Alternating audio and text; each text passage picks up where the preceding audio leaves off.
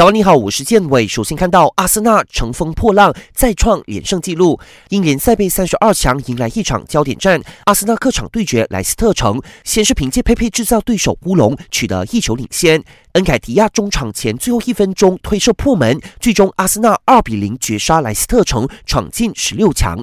算上上赛季的英超联赛和英足总杯，阿森纳已经取得跨赛季的六连胜。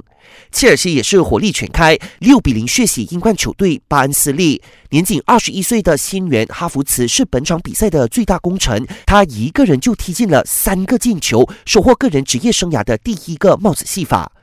欧洲最佳球员的最后三人候选名单出炉，拜仁慕尼黑占了两个席位，莱万多夫斯基和诺伊尔齐齐入选，将与曼城前锋德布劳内一争高下。